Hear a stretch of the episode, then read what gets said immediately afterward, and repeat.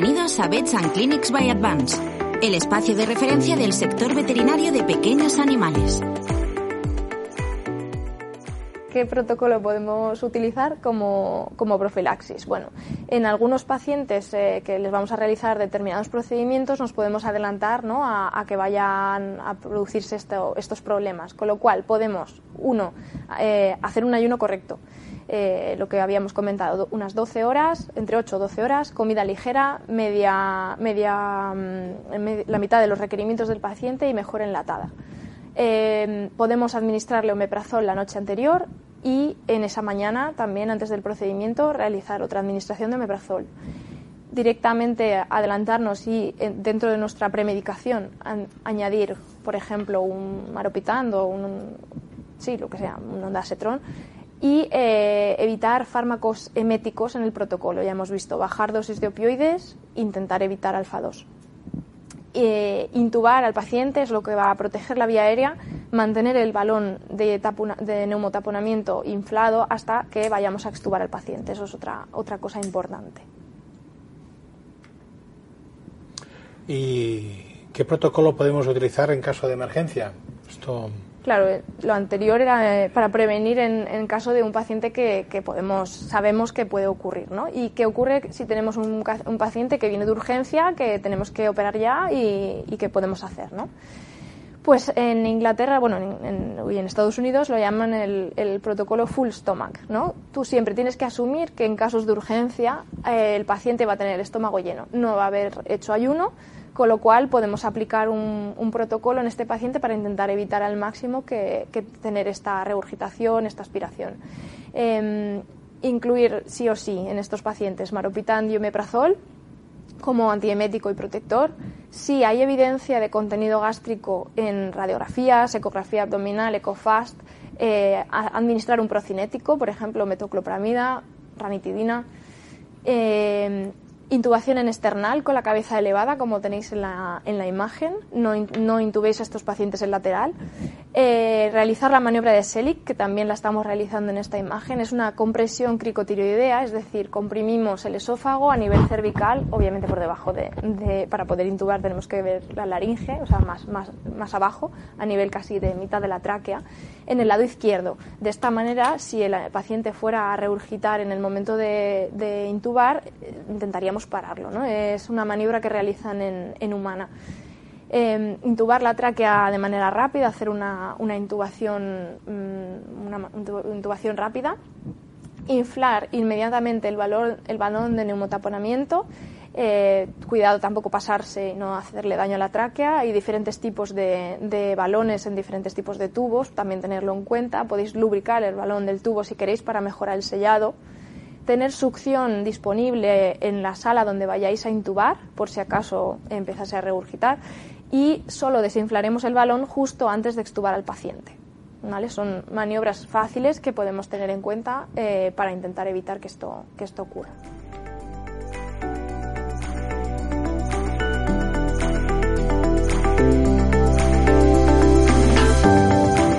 Gracias por confiar en Beds and Clinics by Advance.